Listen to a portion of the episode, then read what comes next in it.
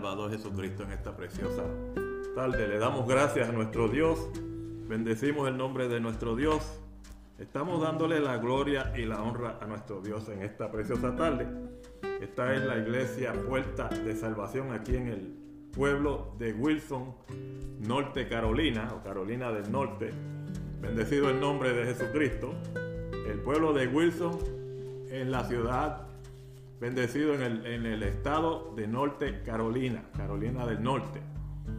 Este es su pastor, su amigo y hermano, el hermano Noel Casillas, una vez más en esta tarde, presentándole la bendición de nuestro Dios y presentando en esta tarde lo que va a ser la palabra del Señor. Vamos a hablar de la grandeza de Dios. Todo el mundo sabe, o todos los que creen en Dios, sabemos que Dios es grande, Dios es real.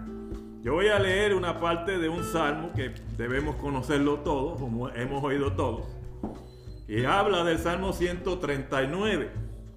En esta preciosa tarde, la grandeza de Dios, la grandeza y las misericordias, le puedo añadir yo, de lo que es el amor de Dios para con el hombre. La Biblia dice, Salmo 139, verso 1, vamos a leer unos pocos de estos versos. Dice, oh Jehová, Tú me has examinado y conocido, tú has conocido mi sentarme y mi levantarme. Has entendido desde lejos mis pensamientos, has escudriñado mi andar y mi reposo, y todos mis caminos te son conocidos. Pues aún no está la palabra en mi lengua, y aquí, oh Jehová, tú la sabes. Detrás y delante me rodeaste y sobre mí pusiste tu mano. Tal conocimiento es demasiado maravilloso para mí alto es, no lo puedo comprender. Aquí está el, verso que quiero enfatizar. ¿A dónde me iré de tu espíritu? ¿Y a dónde huiré de tu presencia? Si subiera a los cielos, allí estás tú. Si en el Seol hiciere mi estrado, allí tú estás.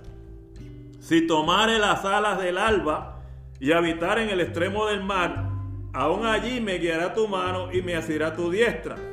Si dijere ciertamente las, tinieblas me encubrirán, aún la noche resplandece alrededor de mí.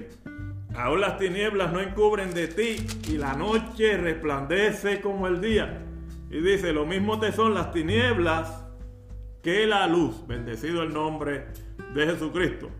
Porque tú formaste mis entrañas, tú, tú me hiciste en el vientre de mi madre. Te alabaré porque formidables y maravillosas son tus obras. Estoy maravillado y mi alma lo sabe muy bien. Amén, bendecido el nombre de Jesús. La grandeza de Jesucristo, la grandeza del Padre, la grandeza de nuestro Dios y de nuestro Creador.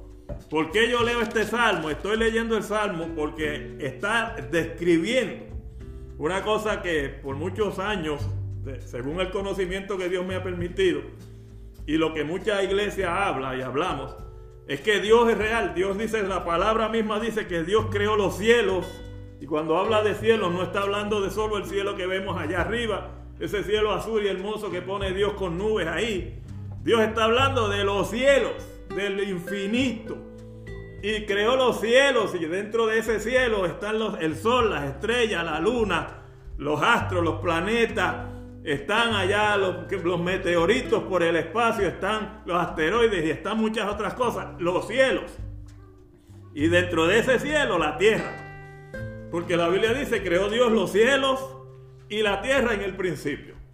Y dentro de esa tierra la Biblia dice que no la creó como los demás planetas. Miren lo que dice. La Biblia dice que Dios no la creó como los demás. Dice en cierto lugar y yo lo pongo así para que usted busque la Biblia, para que usted se meta en la palabra, para que usted que tiene la bendición de hoy de la tecnología, que es mucho más rápida que cuando yo me criaba, porque en mis tiempos me tenía que meter en la palabra, pero a leer, me tenía que meter en la enciclopedia, pero a buscar. Hoy en día con apretar un par de botoncitos en su teléfono, en su computadora, usted lo encuentra. Pero la Biblia dice que Dios creó la tierra para ser habitada. La Biblia dice que Dios creó los cielos para su bendición. La Biblia dice que después de los cielos creó Dios el trono de Él. Y nosotros hablamos de un tercer cielo, pero no es lo que estamos hablando hoy. La Biblia está diciendo y nos da a entender la palabra y estamos hablando de la grandeza de Dios. La Biblia también habla de que el cielo es el trono de Dios y la tierra el estrado de sus pies. Si así de grande es Dios, ¿a dónde lo vamos a meter? ¿En qué figura lo podemos meter? ¿En qué templo lo podríamos meter? ¿En qué espacio lo podríamos meter? Él habita allá arriba. Porque el cielo es el trono de Dios y la tierra estrado de sus pies en figura. Estoy hablando figuradamente porque la, la, palabra lo habla en forma figurada. La palabra dice que el cielo es el trono y la tierra el estrado de sus pies para hablar de la grandeza. Y vuelvo a hablar de la grandeza de Dios. Pero habla del estrado de sus pies no solo porque Él pone los pies en la tierra, no está hablando de eso. Está hablando de que la está utilizando para su gloria. ¿Dónde se glorifica a Dios? En el cielo. ¿Dónde se glorifica a Dios? En la naturaleza. ¿Dónde está glorificándose hoy en día nuestro Dios? En ti, en mí, en nosotros, en todas las cosas que suceden. Que la tierra estamos hablando y estamos oyendo que están pasando cosas que en los siglos anteriores no habían pasado. Claro, porque Dios tiene todo bajo control, todo está escrito en la Biblia. El que la cree está seguro de que sabe lo que viene. El que la lee y la conoce y la cree y cree al que la, que la inspiró, porque la palabra también dice que la palabra no fue inspirada por corazones humanos, no fueron diferentes siglos de hombres que no se conocieron muchas veces el uno al otro para escribir algo con una secuencia, sino que fueron inspirados directamente por la mano de Dios, por el corazón de Dios, para leer, para escribir, para apuntar aquellas cosas que están sucediendo. Y que este libro, que es la palabra de Dios en diferente idioma que sea, pero siendo la palabra de Dios, dice lo que viene. Ahora, la grandeza de Dios, la maravillosa grandeza y gracia de Dios. ¿A dónde me iré de tu espíritu? Dice el salmista. ¿A dónde huiré de tu presencia? Si subiere a los cielos, pues claro, allí está el Señor. Si me fuera al extremo del mundo, allí está el Señor. Si le acabo de decir, la Biblia dice que el cielo es el trono de Dios y la tierra estrado de sus pies, su grandeza, su conocimiento, su autoridad, su fortaleza, su fuerza. Mire, no hay comparación con ese Dios. No lo hay ni lo habrá jamás. Fuera de Él no hay otro Dios. Fuera de Él no hay otro. Y esto no estoy excluyendo a Jesucristo. No estoy excluyendo al Espíritu Santo. ¿Por qué? Porque lo hemos dicho antes y la Biblia dice que aunque se manifiesta en tres maneras diferentes, Padre, Hijo y Espíritu Santo, no deja de ser uno. Uno, lo podemos comparar con la gente, el hombre o la mujer que trabaja, ama de casa, esposa y en, su trabajo. Puede ser la jefa o el jefe. Puede ser el dueño de un negocio y es el dueño del negocio, el jefe del negocio, la autoridad máxima en el negocio, el juez en la corte, el juez es juez, el juez es padre, el juez puede ser abuelo, el juez puede ser marido, el juez o la jueza, no son dos o tres personas haciendo lo mismo una sola persona y tiene tres diferentes títulos, pero es una sola. Así pasa con Dios. Siendo uno, Él tiene la bendición, la gracia de como es espíritu. El espíritu del cuerpo no lo puedo dividir.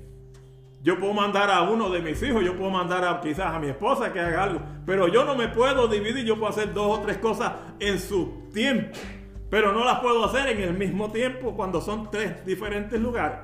Jesucristo siendo Dios, el Espíritu Santo siendo Dios y el Padre siendo Dios, siendo un mismo Dios, tienen la deidad, tienen la gracia, tienen el poder de ser espíritu y se pueden separar y se han separado al conocimiento del hombre para que entendamos que Él nos hizo Trinidad.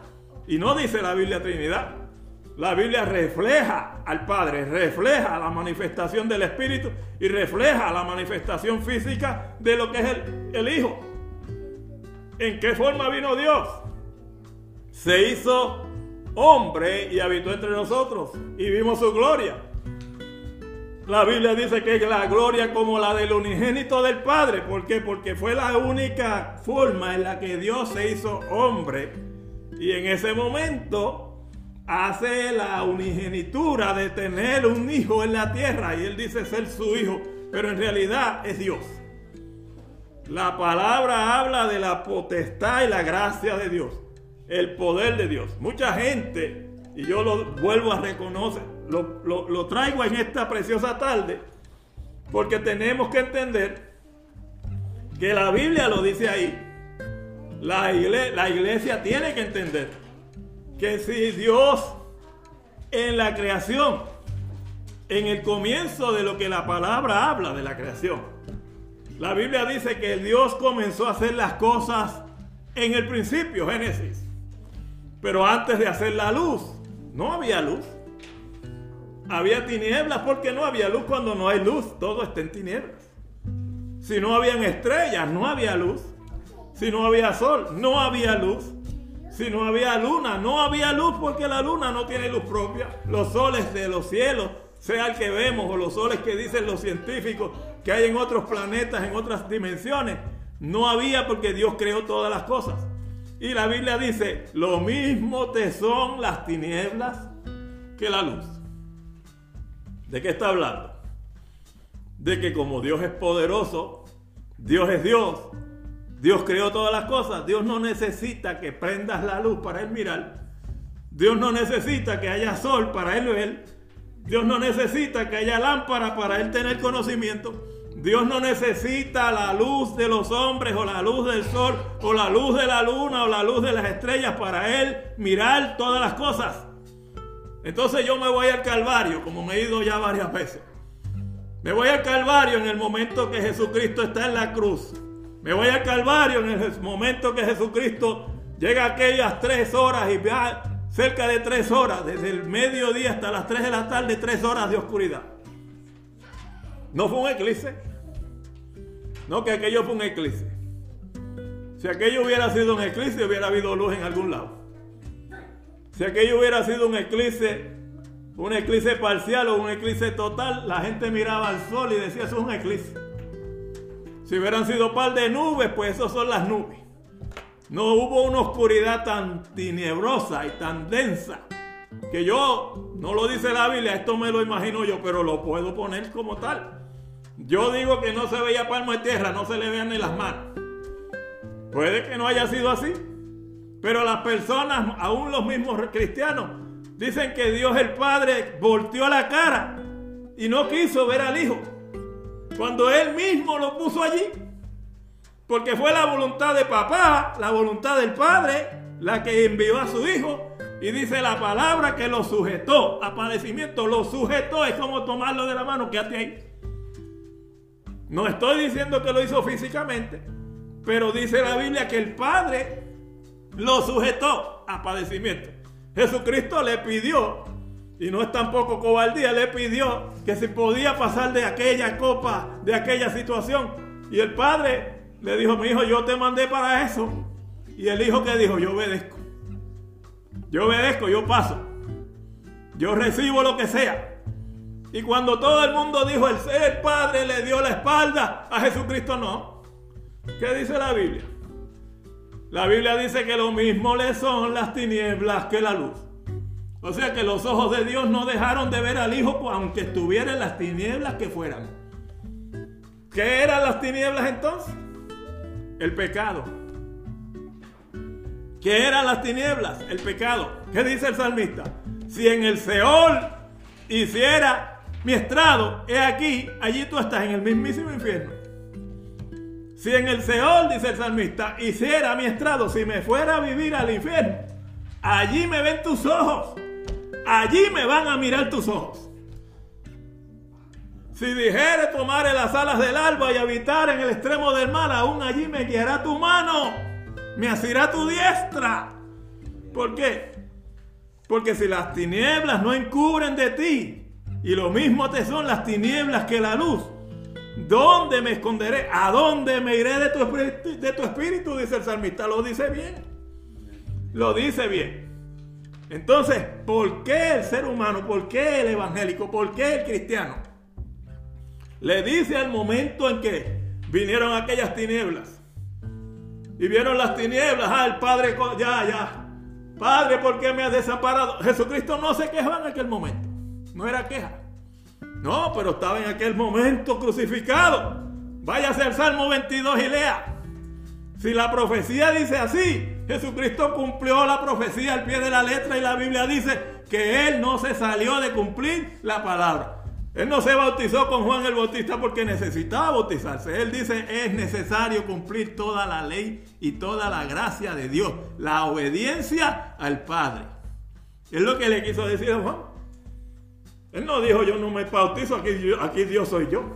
Él estaba como siervo en obediencia. Pero si Él lo hizo, lo hizo como ejemplo para ti. Lo hizo como ejemplo para nosotros, para mí. Porque yo, dice la Biblia, ejemplo les he dado. ¿Es verdad? ¿Qué mejor manager? ¿Qué mejor jefe de trabajo? ¿Qué mejor este, podemos hablar de, de jefe, de autoridad? Podemos hablar de gobierno, podemos hablar de militares, podemos hablar de muchas otras cosas, donde el hombre hace lo que tiene que hacer para darle ejemplo a, a sus empleados, lo que tiene que hacer para darle ejemplo a sus seguidores lo que, así como Pablo, Pablo llegó a decir en cierto lugar, dice, sed imitadores de mí como yo lo soy de Cristo. Eso dijo Pablo. Pues si Pablo dijo lo mismo, Jesucristo hizo lo mismo para que fuéramos imitadores de él, de Cristo. Y Pablo dice otra vez, sed imitadores de Dios como hijos amados. O sea, imitar el amor de Dios y de Jesucristo y reconocer su grandeza. porque Dios nos envió a Jesucristo al mundo? Porque no había otro, no había otro que pudiera tomar el lugar de Cristo, no había otro que pudiera vencer al enemigo, no había otro, porque la Biblia, la promesa del, Padre era el, el nuevo Adán. Y vuelvo, la palabra habla, el segundo Adán. ¿Quién era? Cristo. Porque el primer Adán cayó en pecado, el primer Adán falló, pecó, se desvió. Dios lo perdonó, pero no pudo restaurar aquella comunión completa con el Padre y por aquella raíz, dice la Biblia, porque el primer hombre pecó, todos somos pecadores. Por cuanto todos pecamos, porque todos, porque el primer hombre pecó y la simiente del primer hombre son todos los demás hombres por medio de esa simiente de pecado, todos pecamos, por cuanto todos pecamos, todos estamos destituidos de la gloria de Dios hasta Cristo. Digo hasta Cristo, ¿por qué? Porque de tal manera amó Dios al mundo que envió a Jesucristo para ser el segundo Adán, para restituir lo que el enemigo le había quitado al primer Adán. Y de aquel momento Jesucristo se convierte en nuestro hacedor, en nuestro en nuestro Salvador, en nuestro Redentor y redimió nuestros pecados desde Adán. Y la Biblia dice que si el primer pecado, que fue el que cometió Adán, por medio de Cristo ha sido perdonado, ¿cuánto más nosotros nos va a perdonar si nos arrepentimos? Hay una religión por ahí que dice que tenemos que bautizar a los niños para que Dios perdone su primer pecado. No, hombre, no, si ya Cristo lo perdonó. No hay más remisión de pecado. Después de que Cristo murió y resucitó, ya no hay otra remisión, ya está hecho. Ahora, tengo yo que pedir perdón de no haberme convertido como pasa con muchos amigos en la calle, que me tengo que convertir y arrepentir de mis pecados. Mire hermano, mire amigo, usted lo que tiene es que pedir perdón y arrepentirse no solo de sus pecados, es recibir el perdón de Jesucristo. ¿Por qué? Porque la Biblia dice que si alguno tuviera pecado, si alguno tuviera pecado, abogado tenemos para con el Padre, a Jesucristo. ¿Qué quiso decir? Que todos siendo pecadores, la única forma de ser salvo, de ser exonerado del pecado de Adán y del pecado que ya está en nuestra carne, en nuestro espíritu, por medio del pecado de nuestros padres que salió en nosotros y lo que el conocimiento de nuestro pecado. La Biblia dice que lo único que tenemos que hacer es reconocer a Jesucristo como que Él es nuestra propiciación. Y lo dice así, Él es la propiciación por nuestros pecados. Que en otras palabras, ¿qué quiere decir? Bueno, ¿cuánto cuesta tu pecado, mijo? ¿Cuánto costó tu pecado? Ay, Señor, yo no tengo con qué pagar ese pecado. No tengo salida. No he vuelto atrás. Somos todos pecadores. No hay manera de, de pagar el pecado. Nuestro pecado nos va a arrastrar al infierno, nos va a arrastrar a la perdición, sí. Pero hay un pago, un pago, un pago. Y Dios sabiendo que no podíamos pagar nosotros, Él mismo, en la persona de Jesucristo, dijo, yo daré el pago. Yo mismo, dijo Dios, yo mismo, así dice Isaías, yo mismo iré y yo mismo os libertaré. Yo soy vuestro Salvador. Yo Jehová soy vuestro Salvador. Yo Jehová soy vuestro Redentor. Yo Jehová soy vuestro amigo. Yo soy el que os amó y os ama y os amará toda la, eternidad. Por amor a mí mismo. Yo os libertaré. Yo iré. Yo, yo, yo, yo, yo. ¿Qué significa Jehová, Jehová, Jehová, Jehová? Jehová Padre, Jehová Hijo, Jehová Espíritu Santo, Jehová. Él es uno. Él puede dividirse no en tres, mil si quiere, pero sigue siendo uno. ¿En cuántas gotas de agua puede usted dividir el océano? No es lo mismo agua, agua, agua, agua, agua, agua, agua. Dios, Dios, Dios, Dios, Dios es Dios. Dios es uno, no importa las veces que se divida. Porque Él se puede dividir, pero no se puede separar. No deja de ser Dios. La potencia, el poder, la gracia, la misericordia, la autoridad del Dios poderoso y soberano. Él es el, único Dios, el verdadero, el soberano. Dios tiene soberanía, Dios es poder, Dios es autoridad, Dios es gracia, Dios mismo puso la misericordia, Dios mismo, conociendo que el hombre era débil desde la creación, conociendo, puso la llaga, pero puso la sanidad, puso la llaga, pero puso la sanidad. Puso el golpe, pero puso también el poder tesanal de ese golpe. Permitió la caída, pero también permite la restauración. Para los hombres que no conocen a Dios, hay restauración. Para el hombre que se apartó de la misericordia o de la gracia de Dios, porque uno no cae de la gracia por pecar. Cuando se fue al infierno, el que se fue al infierno cayó de la gracia y no es, el, no es el tema, pero la Biblia dice que por gracia somos salvos. Y esto no de nosotros, es donde Dios, no por obras para que nadie se gloríe, y no está hablando de nosotros como que somos especialmente, aunque somos especial tesoro. Pero conociendo nuestras debilidades, Él, ¿quién? El Hijo. Jesucristo se hizo carne y habitó entre nosotros haciéndose débil como nosotros, padecer en todo como nosotros, para que seas, como dice la Biblia, sacerdote en todo para con el hombre. Porque los hijos participaron de carne y de sangre. Él también, dice él también. ¿Está hablando de quién? De Cristo. Pero habla de quién más? De Dios. Porque Cristo, ¿quién era? Cristo era la imagen del Dios vivo. Mire lo que estoy hablando. Cristo era y es la imagen del Dios vivo. Nadie en lo personal conoció a Dios. Todo el que conocía a Dios lo conocía a través del Espíritu. Lo conocía en revelación. Lo conocía en visión. Pero frente a frente, frente a frente, cara a cara, ni Moisés lo pudo ver. Moisés es un caudillo tremendo de Dios en el tiempo de su, de su época y no pudo ver de frente a Dios. No pudo ver de frente a Dios. Abraham fue el padre de la fe, sigue siendo el padre de la fe y no pudo ver de frente a Dios. Lo vio a través de la persona de un hombre a quien él reconoció que era Jehová, pero tenía forma de hombre y caminó entre los hombres y se presentó.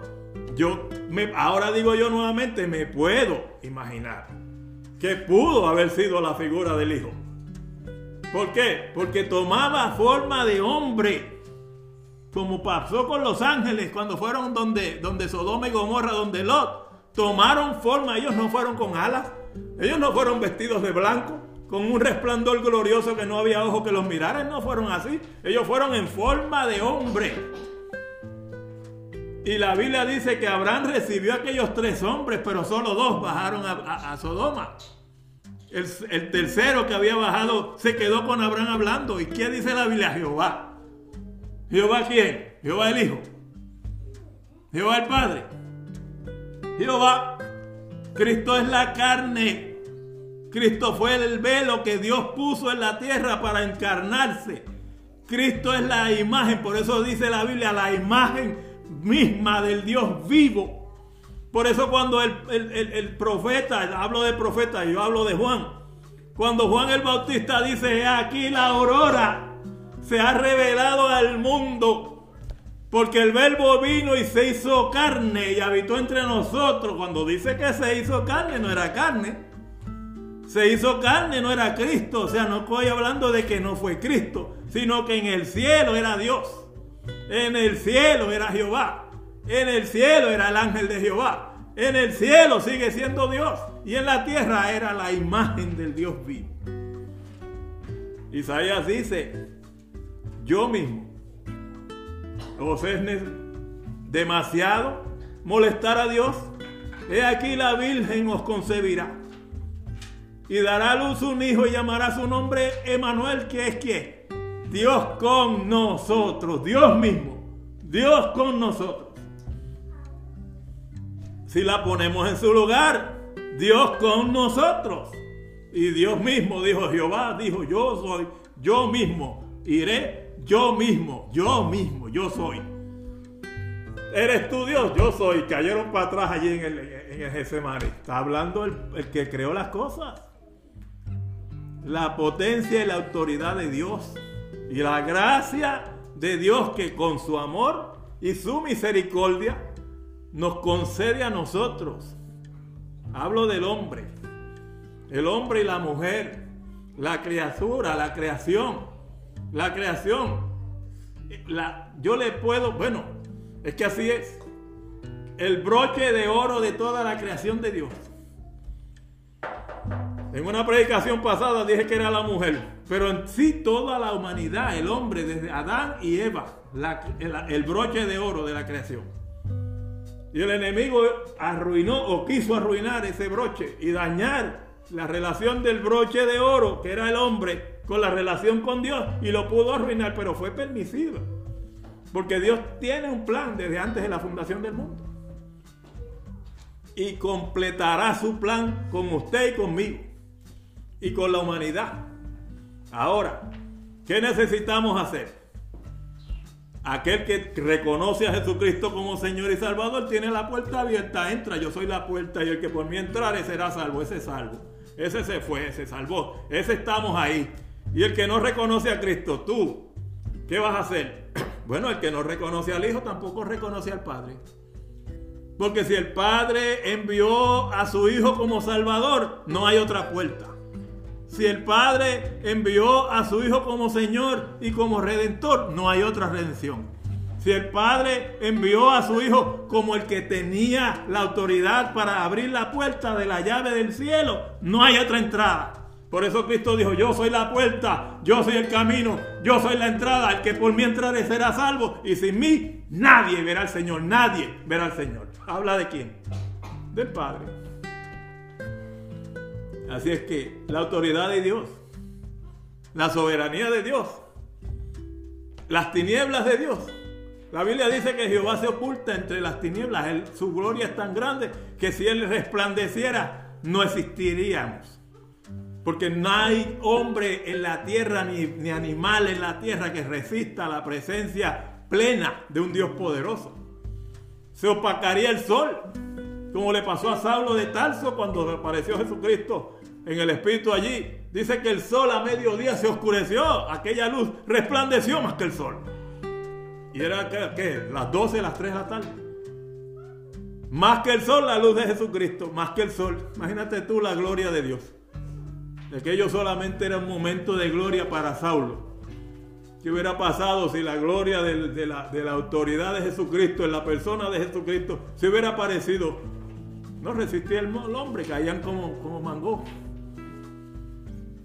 Caían como, como bananas maduras al piso. Mire, no había manera de levantarlas.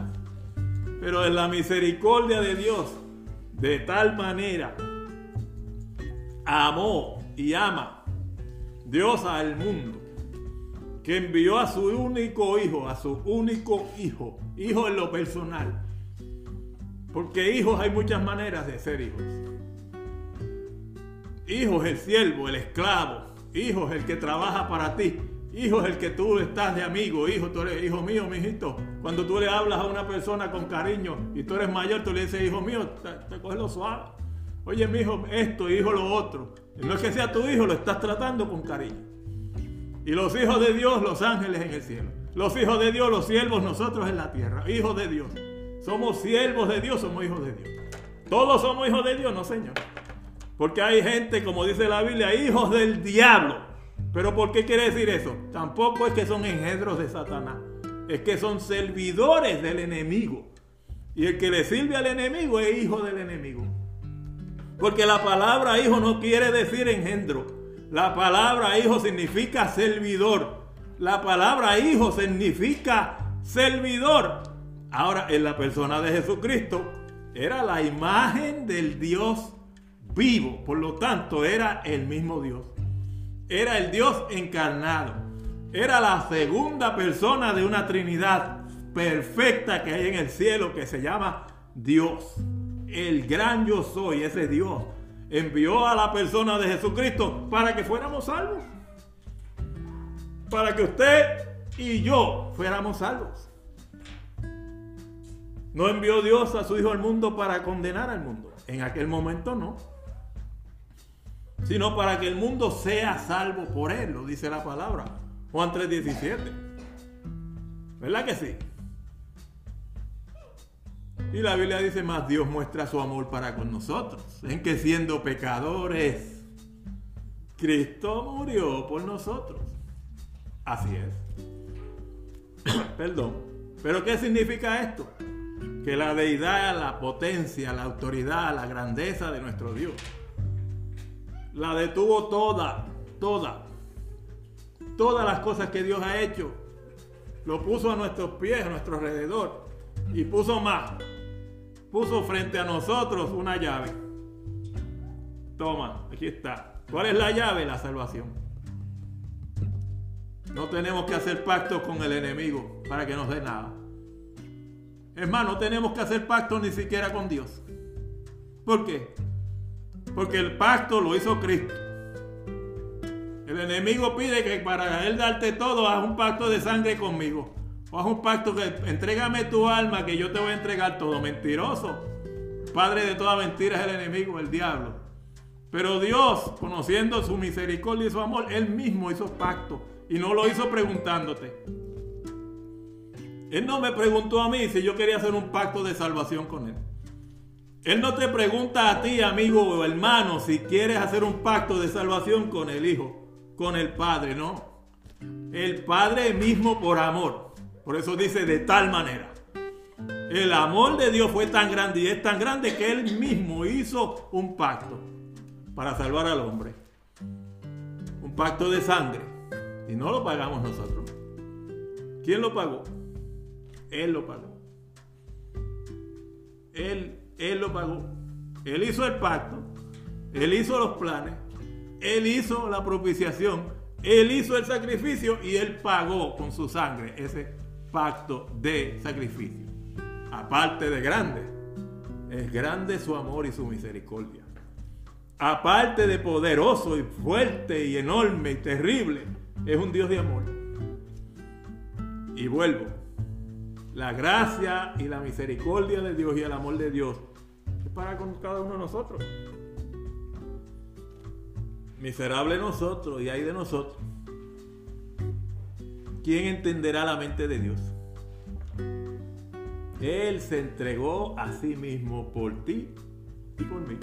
Por nosotros, merecedores de, la muerte, del infierno, de la perdición, de ser desterrados, de ser desahuciados, desechados. De Dios, no de cualquier hombre.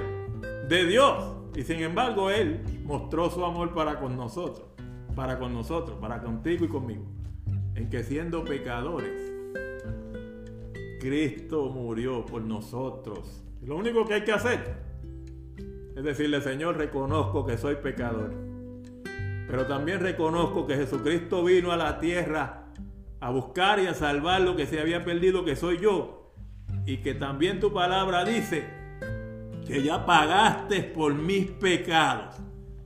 Yo recibo, mire qué bonito, mire qué cortito, yo recibo el regalo de vida que Jesucristo pagó por mí y me entrego a Él como Señor y siervo. Es como el esclavo que está condenado a muerte y que alguien viene y dice, no, no lo maten, déjenlo, yo pago por la esclavitud de este, yo pago por la esclavitud, pero Él va a ser mi siervo, de ahora para abajo va a servirme a mí.